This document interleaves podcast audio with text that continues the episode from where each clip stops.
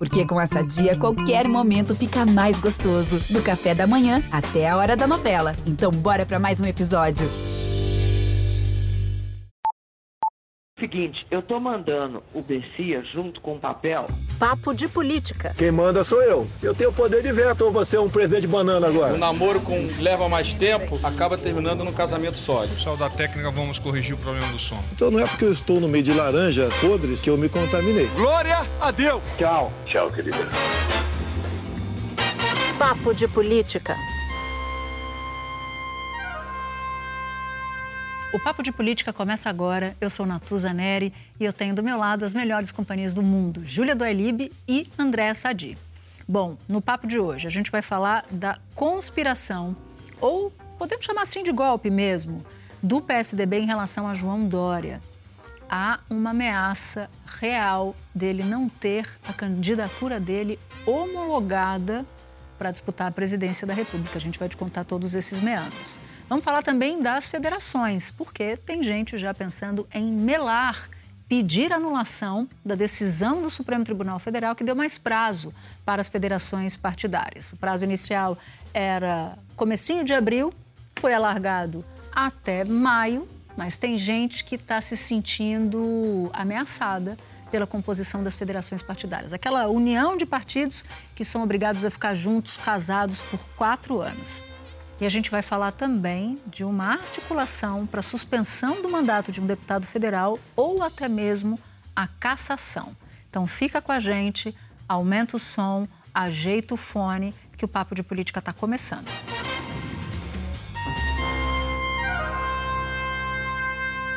Quero já puxar por essa, por essa informação do João Dória.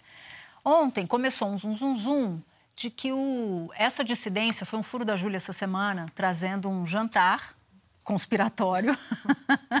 e nesse jantar, eles estavam ali confabulando contra o João Dória. No dia seguinte, começou a circular um. A Júlia avisou para ele A do Júlia jantar avisou. no ar, né? Ele soube Foi. no ar, pela Júlia. Foi, ele soube pela, pela Júlia. Tentou reagir e a operação não foi, não foi tão bem sucedida assim, mas a gente entra nela já já. O que, que aconteceu? Começou a circular uma informação de que essa ala dissidente do PSDB, que talvez não seja uma ala, porque a, a dissidência dá a impressão de que é minoria, né? E talvez não seja, não seja mais tão minoria assim. Estava planejando anular as prévias, prévias do ano passado, que optaram por João Dória. João Dória levou a maior parte dos votos, ser o pré-candidato à presidência da República contra Eduardo Leite, Leite derrotado. E aí eu fui checar. Vem cá, vocês vão anular as prévias? Ele falou, não, a gente até pensou nisso, mas dá muito trabalho, porque ia ter contestação judicial e tal, a confusão ia ser instalada e o Dória teria chance de recorrer à justiça e levar a melhor. O que a gente está planejando é o seguinte: deixa ele lá quieto. No dia 2 de abril ele sai, final de março ele sai do governo do estado. E quando ele sair do governo do estado, ele não vai ter ninguém nem esperando por ele no aeroporto. Vai todo mundo abandonar o João Dória.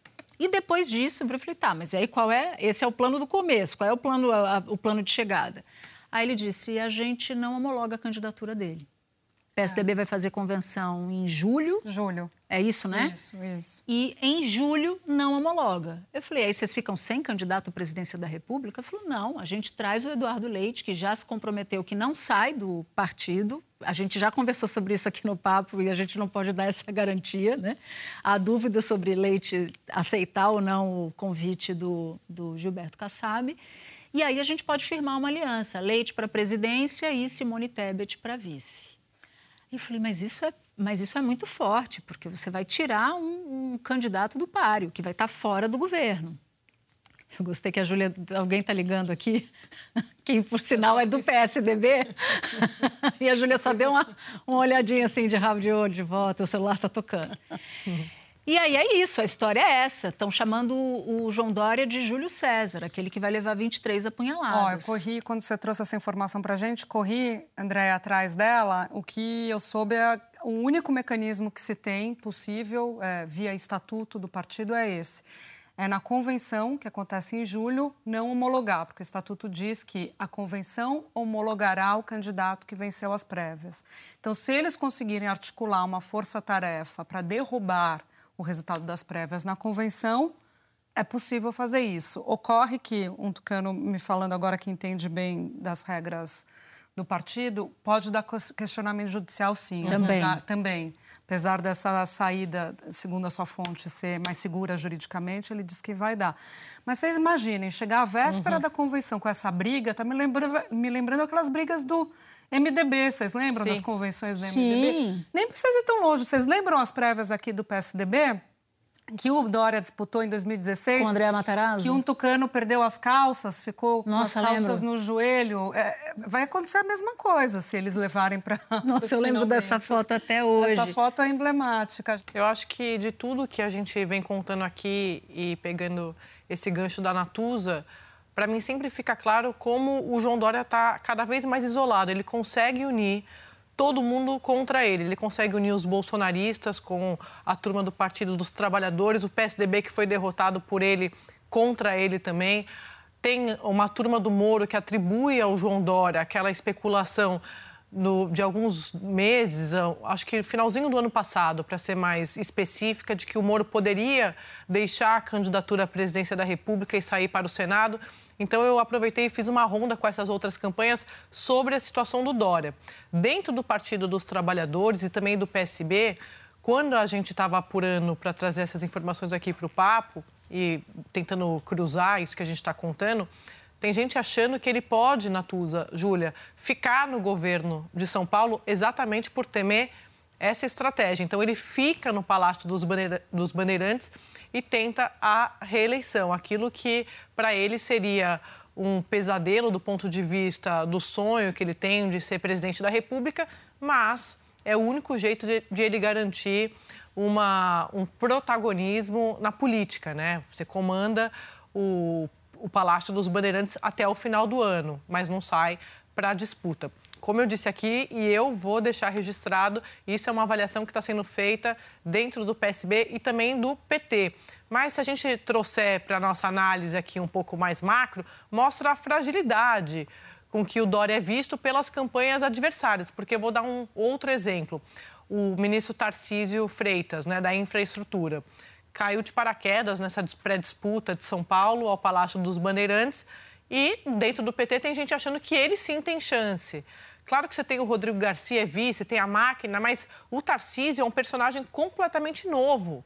E o PT está considerando, está levando em conta que sim, ele pode ter um fôlego já nessa pré-campanha. E aí tem dois caminhos possíveis, né? Se ele de fato percebe que o tempo fechou para ele, se ele fica no Palácio dos Bandeirantes, ele descumpre e, e, se candidata à reeleição ao governo uhum. do Estado, ele descumpre um acordo que ele fez com o Rodrigo Garcia, vice dele do PSDB. Uhum. E corre o risco de o Rodrigo Garcia desafiá-lo numa disputa interna e levar os votos Quer dizer, que... mais uma frente de briga, né? Mais uma, mais uma. E seria a segunda é, a segunda traição de, uhum. de, João Dória, né? A primeira dentro do PSDB, a primeira com Geraldo Alckmin, porque ele é apontado né, como, como traidor de, de, de Geraldo Alckmin, que foi quem trouxe e bancou Dória no partido para a prefeitura para a candidatura à prefeitura em 2016, e aí teria Rodrigo Garcia.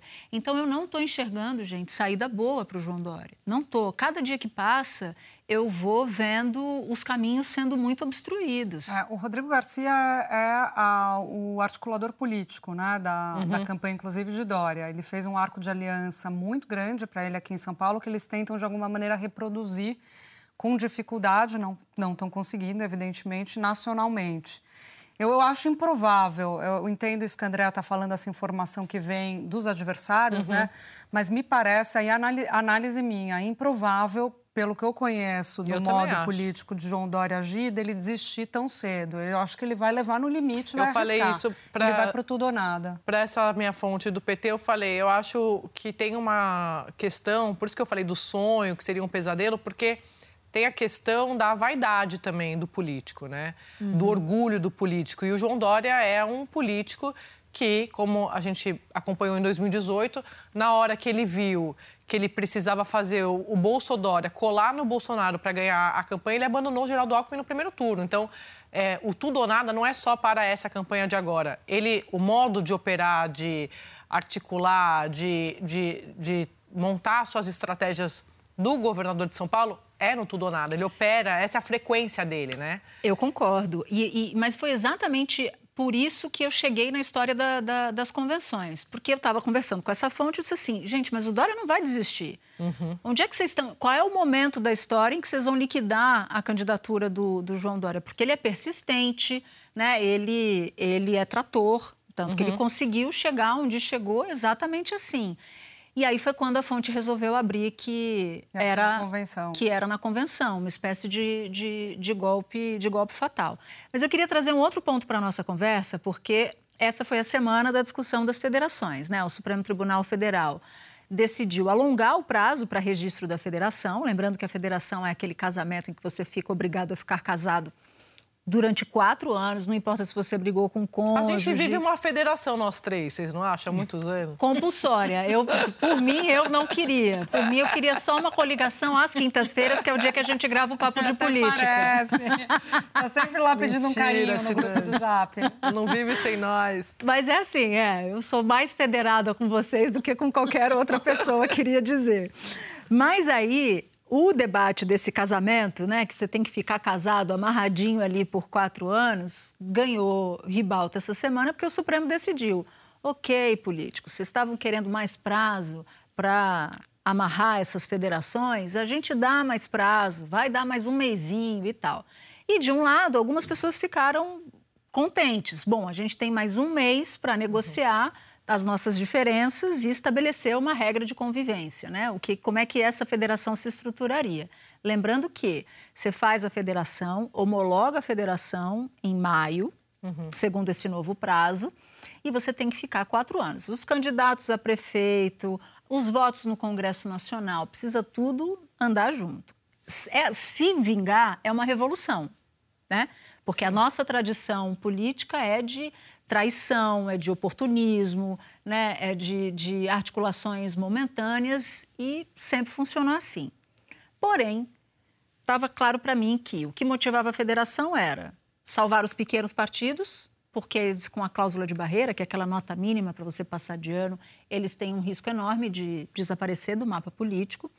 O segundo era tentar impulsionar candidatos que hoje estão no segundo pelotão para a presidência e alavancá-los com uhum. um poder de artilharia muito grande, tempo de televisão, fundo partidário, fundo eleitoral, sobretudo. E faltava ainda uma terceira, uma, uma terceira motivação que só me caiu uma ficha na nossa reunião de, de pauta. pauta do Papo de Política, que é a destruição, ou pelo menos o enfraquecimento do Centrão. Uhum que, que esses partidos estão, que estão negociando a federação? MDB com União Brasil ou PSDB com MDB, que é considerada a possibilidade... Com cidadania, né? O mais forte. Ou, com, ou PSDB com cidadania e o PT com PSB. Nas conversas todas, Júlia, é, eu identifiquei uma vontade enorme de desarticular o Centrão.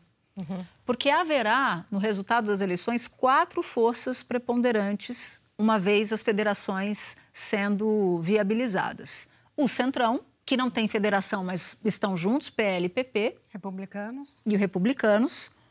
O PT com o PSB, que aí é uma união à esquerda, com ou sem federação. E o do chamado, da chamada centro-direita, que pode ser o MDB com o, o, a União Brasil ou com o PSDB, mas acho que a União Brasil seria a possibilidade de federação mais viável. E aí eles disseram, algumas fontes confidenciaram, falou, não, a gente quer unir forças com o partido que for eleito presidente da República para desbancar Arthur Lira à presidência da Câmara, porque todo mundo sabe que Lira quer ser candidato à reeleição e se viabilizar de novo, né? Mas quem deu, quem, quem falou a primeira vez sobre esse enfraquecimento do Centrão que é o efeito colateral das federações, foi Renan Calheiros. A gente tem é, uma entrevista dele para a Globo News nessa semana, por um ponto em que ele fala sobre isso. Vamos ouvir. Nós já temos no parlamento o Centrão, há uma expectativa de uma federação de partidos mais à esquerda, e seria salutar, importante, insubstituível, que os partidos que têm uma feição mais de centro, como é o caso do MDB, procurassem, desde logo, construir uma federação esvaziando o próprio Centrão. E foi exatamente essa entrevista que me chamou a atenção. Eu falei, opa, tem alguma coisa aí. Eu estava achando que era só por motivação eleitoral. Quando o Renan diz isso, é. É, fiquei com a pulga atrás da orelha. Aí fui Mas, atrás e, e, e me disseram, sim, a gente tem um plano de reconquista da Câmara dos Deputados. É, lembrando que Renan Calheiros e Arthur Lira são adversários, né? Então, além do o Renan dar a letra com muito tempo para o Lira se organizar e organizar essa reação dele a essa estratégia, o Renan também não só consegue desbancar o Centrão, como ele consegue tirar, se ele conseguir de fato, se esses partidos conseguirem de fato, na verdade, se juntar, ele consegue tirar do poder um adversário, né? Ele que, se o ex-presidente Lula for reeleito, ele também está de olho na presidência do Senado. Isso é importante de, de, a gente colocar aqui. É muito curioso, você falou do MDB, Natuza, eu vou devolver para você, mas a União Brasil e o MDB, eu conversei com o Bivar, que é o presidente do PSL, né? Enfim, está dentro dessa, dessa junção do PSL com o DEM. E ele falou para mim que com ou sem federação, eles estarão com o MDB. Então, isso também é importante, não é só a federação, é essa tentativa o tempo todo de eles estarem do outro lado para enfraquecer o Centrão, com ou sem federação. Também fiquei com essa impressão. É, a, a, federação me parece o seguinte: primeira etapa é a candidatura presidencial, Sim. você conseguir juntar os partidos e é, alavancar a votação na proporcional para o Congresso, para a Câmara dos Deputados, né, que é Senado é majoritário. Então, esse é o, primeiro, a, o primeiro objetivo. O efeito colateral disso é, uma vez o Congresso eleito, essas federações que têm que ser mantidas, você tira o varejão. Você não vai negociar com cada partidinho Sim. ali, 23 partidos, 25 que tem no Congresso hoje. Você vai negociar com cinco ou seis federações, mais os partidos que ficaram avulsos. Então, nesse sentido, facilita, enfraquece o Centrão nesse sentido e facilita a vida de quem tem que negociar, que é o governo, com o Congresso e tira o poder de quem bebe no Centrão, que é o Lira. Eu só fico na dúvida se é um efeito colateral, se é uma consequência ou se é motivação eu estou entendendo mais como motivação, porque a gente tem de olhar o movimento das federações como puramente eleitoral. Uhum. É, talvez seja mais do que isso, talvez seja o objetivo mesmo, porque todo mundo, todo mundo na política, que não, que não é o Centrão, ou que não é o comando político do Centrão, Arthur Lira, Ciro Nogueira e tal, está muito incomodado com o poder do Arthur Lira, muito incomodado. E Arthur Lira já sacou porque uma pessoa foi conversar com ele essa semana que disse: Você está entendendo que esse movimento das federações é um movimento contra você também? E ele disse: Deixa, deixa rolar, que eu estou começando a me articular aqui. Então, ele está consultando a equipe jurídica da Câmara dos Deputados e pode recorrer pedindo anulação da decisão do Supremo. É, com base no seguinte: a legislação aprovada falava em agosto, como prazo limite para homologar as federações. Aí veio uma decisão liminar do ministro Barroso e disse: não, vai ser no dia 2 de abril. De onde é que saiu maio? O Supremo está legislando. Ah, não, foi, é, foi um pedido, na né? é verdade. É. Foi um pedido do PT, se não fosse agosto, Mas poderia ele... ser maio. Mas Natuza, o Lídio está no pé, então. Está no pé. Lídio está no. Lídio é a informação principal de uma notícia que você abre o programa com ela. Natuza Neri está nos falando que Lira pode melar as federações, pode. Natuza Neri. Pode, mas eu disse no começo do programa, Júlia Doilib. É verdade, eu disse. disse. Mas, mas eu deixei, mas eu fiz um mistério, um enigma. E ele vai se desgastar com todos os partidos que querem a federação. Essa é a minha, minha grande é, dúvida dessa estratégia colocado, que vão votar nele, que ele precisa do voto para se reeleger presidente da Câmara. Mas Lira não faz assim as coisas, né? O way, o, o, o Lira way of, of life É outro. Ele bota alguém para fazer. Claro que todo mundo vai entender que é ele quem está por trás disso. Lembrei do Eduardo Cunha, que mandou aquela deputada do Rio fazer os requerimentos, lembra? Que queria sacar né? alguém. Né? Aí a deputada fez os requerimentos e aí a Polícia Federal entrou na Câmara, pegou e viu que os requerimentos eram feitos no computador do, do, do gabinete Cunha. dele. Vocês não lembram dessa história? Eu não me lembrava dessa história. A deputada do Rio de Janeiro, que tinha que fazer. Eu acho que é a deputada Soraya, eu lembro deputada da deputada. Soraya, isso. Nossa, isso. porque a Júlia não trabalhamos deixa com memória. Só... Não, deixa eu só falar uma coisa sobre as federações. Você falou que não, o motivo não é só as eleições, eu concordo, mas no caso das eleições municipais, isso está pegando muito para o PT e para o PSB, que foi onde eu foquei a minha apuração da, da semana. E o exemplo que eles me deram foi o seguinte: São Paulo, Prefeitura de São Paulo. O que acontece, por exemplo, se chegar em 2024 e a Tabata Amaral, deputada federal, ela quiser ser a candidata à Prefeitura de São Paulo e o Guilherme Boulos também, do PSOL. Então, assim, é, para todo lugar que você olha, acho que esse é um bom resumo. Para a esquerda, para a direita, para o centro, em relação às federações, todo mundo tem senões. Então, assim, é, isso me chamou muito a atenção. Todo mundo com quem eu conversei sobre esse assunto me levantou um ponto diferente. Esse que você está falando, Natuza, de esvaziar o poder do Centrão, seja na eleição municipal.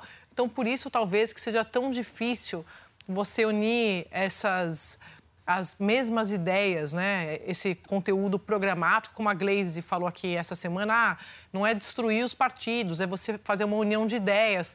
Sim, mas quem vai dizer quem, é, quais são os candidatos para as prefeituras em 2024? Vai ser o maior partido? Então o PT vai continuar sendo hegemônico. É, essa é a queixa dos partidos que estão ali na, na órbita do PT, né? Então, eu não sei como eles vão sair dessa, se é que eles vão sair ou se eles vão sair pela coligação. Aliás, outro enrosco parecido com esse da Tabata e do, e do Boulos é no próprio, na própria capital, Recife, uhum. em que perguntaram, ok, mas quem é que vai ser o candidato a prefeito, a, a, a prefeito de Recife? Vai ser o João Campos, que hoje é prefeito, do PSB ou vai ser a Marília Reis, uhum. que é prima do João Campos. Com quem disputou o segundo turno na eleição de 20. E que é do PT. Então tem vários enroscos aí que tem gente que ficou animada com um prazo adicional ali de um mês, mas tem gente incrédula dizendo: olha, nem um mês a mais dá conta de resolver esses impasses todos. Bom, queria falar um pouco de um acontecimento dessa semana que foi o encontro de Gilberto Kassab, o oráculo, o oráculo do Armagedon, como a gente sempre diz aqui. Mas Kassab foi ao Lula, encontrou com Lula, presidente do PT, Gleisi Hoffmann, e nessa reunião ele disse o seguinte: olha, não dá para desconsiderar um apoio ao Lula no primeiro turno, mas é uhum. é muito difícil. E ele confirmou que convidou Eduardo Leite para se filiar ao, ao PSD e, portanto, ser um potencial candidato à presidência da República, e também contou que Rodrigo Pacheco não está mostrando muita gana para ser candidato, não, o que nós já sabíamos e já antecipávamos aqui. E mais uma, um detalhe desse encontro. Quando ele fala que não está descartado no primeiro turno, ele deixa claro que, com certeza, no segundo turno, Lula pode contar com ele. Até porque ele disse assim: você não acha que o Leite, ou Artung, ou Pacheco não vão apoiá-lo se eh, eles não forem para o segundo turno e o senhor for? Então, tem uma conversa clara ali, a moda Kassab, que é a gente pode não ir no primeiro turno, mas no segundo turno estamos juntos. Então, esse recado também foi passado. Ó, eu fui ousada no Em Ponto, fiz uma aposta com o Otávio. Otávio Você? Dizendo, foi, fiz uma aposta com o Otávio Guedes. O Otávio Guedes dizendo, vai ter janela partidária, o Casab vai segurar todo mundo, depois que fechar a janela, anuncia o apoio no primeiro turno. Eu falei, eu não vejo não vantagem para o Kassab apoiar é, o PT no primeiro turno, ele já tem um bom entendimento com o PT. Uhum. No segundo turno, como a André disse, vai estar com o PT.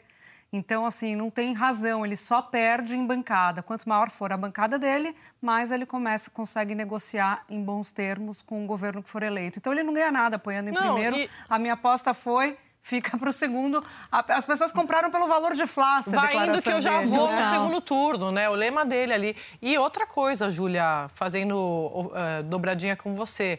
Como me disse a, a uma fonte do PT, eu contei aqui na semana passada, mais importante do que ele dizer que está no primeiro turno é ele estar tá no, no, dia seguinte ali na operação da governabilidade, Não, se o Lula dúvida. for eleito. Sem Isso. dúvida. E não é, não, fa, não é o feitio do Kassab é, vender, deixar o, o, o, pessoal dele vendido é, assim. É. Ele não. vive de, dessa coisa da lealdade, dos compromissos que são firmados. Da palavra. Se ele perder a palavra, ele perde, perde metade da força, da força que tem. Bom, já que a gente estava falando do Arthur Lira, desse contra-ataque para ver se mela as federações partidárias, teve um fato gigantesco nessa semana que foi os comentários antissemitas num podcast chamado Flow, pelo apresentador do podcast, de nome Monarque, e que foi, pelo menos parte da ideia, ratificada pelo deputado Kim Kataguiri. Houve uma, uma reação enorme da sociedade, uma reação enorme da comunidade judaica, porque,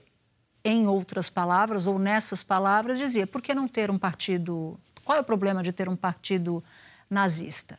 O Kim Kataguiri se explicou. O que é crime no Brasil, o né? Que é crime.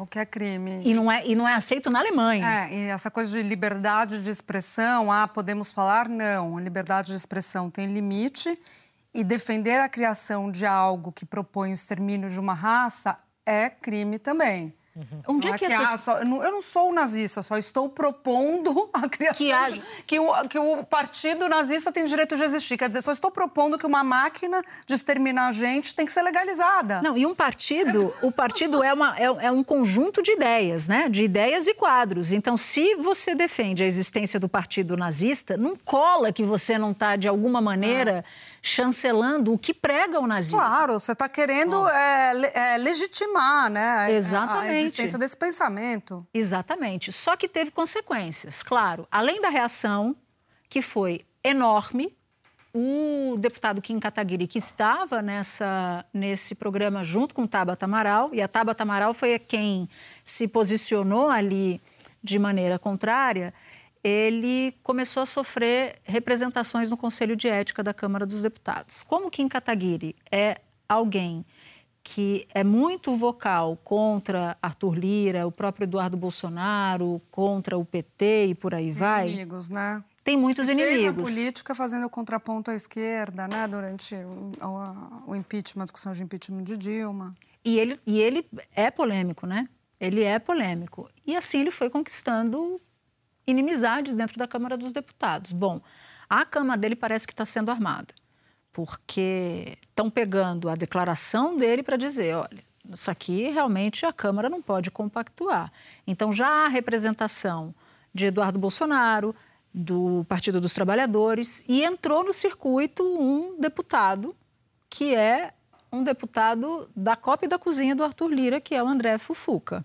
Bom, Fufuca que, vamos lembrar, que a gente quase esquece, oficialmente é o presidente do PP, né? Eu não lembrava. Presidente em exercício. É, mas esse é o modus Nogueira. operandi do PP, né? É, ele, ele usa a turma da Série A, usa deputados da Série B para cumprir, executar suas missões.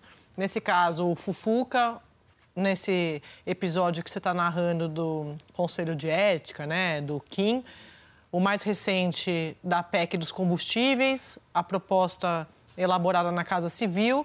Quem protocolou na Câmara foi o deputado Cristiano Áureo, que é do PP do Rio de Janeiro, aliadíssimo do ministro da Casa Civil, Ciro Nogueira. Então, é, isso que você está falando tem digital total. Todo, e é de, como de todos os dedos, né? É, todos os dedos. A gente falou também um pouquinho mais cedo aqui no programa do Eduardo Cunha, que era um modus operandi dele, né? Que tem um episódio que o Cunha acabou usando uma deputada do Rio de Janeiro para fazer. queria convocar alguém para achacar alguém, alguma CPI. E aí, para não ficar com a digital dele, ele acabou usando a deputada, mas a Lava Jato, nas investigações, chegou no computador dele, que tinha sido é, usado. Usado para isso, para fazer os requerimentos, né? Para fazer os requerimentos, tentando puxar que eles chegaram no IP do, do computador. Do Eduardo Cunha. Ah, recentemente teve o, a PEC dos combustíveis. Lembra, Sadi, hum. do, uma proposta é, que é um escracho patrocinada pelo, pelo, pela Casa Civil de Ciro Nogueira. Quem apresentou foi um deputado e foram ver o negócio tinha sido redigido Verdade. Dos, nos computadores da Casa Civil. Então, é uma prática comum. Eles sempre uhum. usam um soldado para executar a missão. E aí, no caso em particular de Kim Kataguiri, é evidente que ele está super preocupado, confidenciou algumas pessoas que está preocupado e que haveria ali dois caminhos possíveis. Ele não trabalha com arquivamento disso no Conselho de Ética, ou a suspensão ou a própria cassação do, do mandato. E aí que pessoas do entorno do, do, do, do Kataguiri disseram o seguinte, olha, deve ser uma suspensão. Aí eu fui numa fonte. Eu falei, olha, vai ficar na suspensão? E aí eles estão achando que sim. Aí a fonte respondeu, ah, é? Vamos ver quantos amigos o Kim Kataguiri fez aqui na Câmara dos Deputados. Então tem um, a, a, a batata dele. Complicada para ele também. Não só pela gravidade do que ele falou, né? Mas, Mas também, também, das pela, consequências políticas, né? É, pela ausência de sustentação política. Mas vamos para a trilha? A minha trilha da semana é inspirada em João Dória. São os tucanos falando para ele. É o teu castigo, brigou comigo sem ter porquê. Aliás, é melhor, o Aécio cantando pro, pro João Dória. Eu vou festejar, vou festejar o teu sofrer, o teu penar. E o refrão. Você pagou com traição. é um clássico, hein? Já te vi, já te vi cantando muito essa música na pista. Já viu? nas pistas. Eu adoro, nas pistas de dança. Olha, a minha é o Alexandre de Moraes cantando para o presidente Bolsonaro no encontro rapidinho, inspirada no tweet que nossa Natuza Neri fez sobre o bastidor desse encontro é o seguinte: hoje é só oi, tchau, fica com Deus. E de vez em quando um boa noite. Maravilhoso. Porque o... fora do ritmo, gente. Ah, Júlia, não, mas o importante é, Ela declama. importante é a ideia. É, é claro que o importante é a ideia, porque não tem a menor condição, né? É óbvio. Isso está mais do que claro para o nosso querido assinante do Papo de Política. Ah, vocês podem... O negócio é a curadoria. Não é nem a curadoria, é a apuração. Pra, apuração. É. a curadoria própria, porque eu não tenho repertório. Assim, a, a, minha é o meu desespero com o fim do, de poder usar essa trilha se a federação sair, que é traição é traição, um lance é um lance, romance é romance, casamento é casamento. Não tem casamento, casamento, eu estou brincando. Mas se sair a federação, acabou. A gente não vai mais poder usar essa trilha aqui. Não, mas tudo bem. Mas enquanto não tem ainda, podemos usar. Bom, e o nosso papo acabou, mas semana que vem tem episódio novo, a gente te espera lá. E é hora de agradecer a nossa super equipe. Edição executiva Daniela Abreu, edição e produção Alex Tajra, Júlia Zaremba, Bruno Bate, Germano Martins e Gabriel Keck. Supervisão Ana Bernardoni. Chefes de redação Pedro Godoy e Mariana Timóteo. Gerência Cadu Veloso. Sonoplastia Pedro Chagas. Supervisão técnica Guido Carvalho e Leandro Descaciati. Equipe de estúdio José Dias, Edson Vinícius, Marcos Vinícius, Ricardo Espósito e Gabriel Scherer. O nosso podcast também é programa de TV na Globo News, toda quinta, às 11h30 da noite. Lembrando que o podcast não é igual a programa de TV, muito pelo contrário, a gente guarda histórias exclusivas lá e aqui. Obrigada por sua companhia. Até o próximo episódio.